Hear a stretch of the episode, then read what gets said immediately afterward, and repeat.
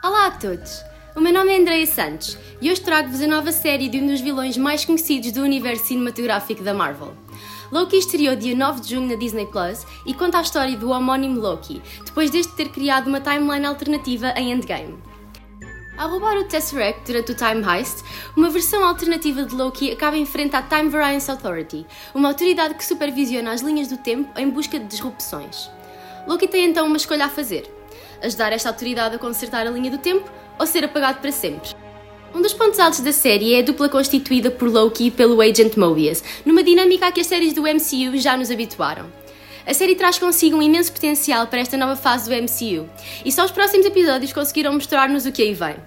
A série é protagonizada por Tom Hiddleston, Gugum Batoro, Mumni Masako e Owen Wilson. É realizada por Kate Aaron e, tal como as restantes séries da fase 4 do MCU, produzida pelos Marvel Studios. O primeiro episódio de Loki já está disponível na Disney Plus e todas as quartas-feiras vai trazer uma nova surpresa deste anti-herói ao nosso ecrã.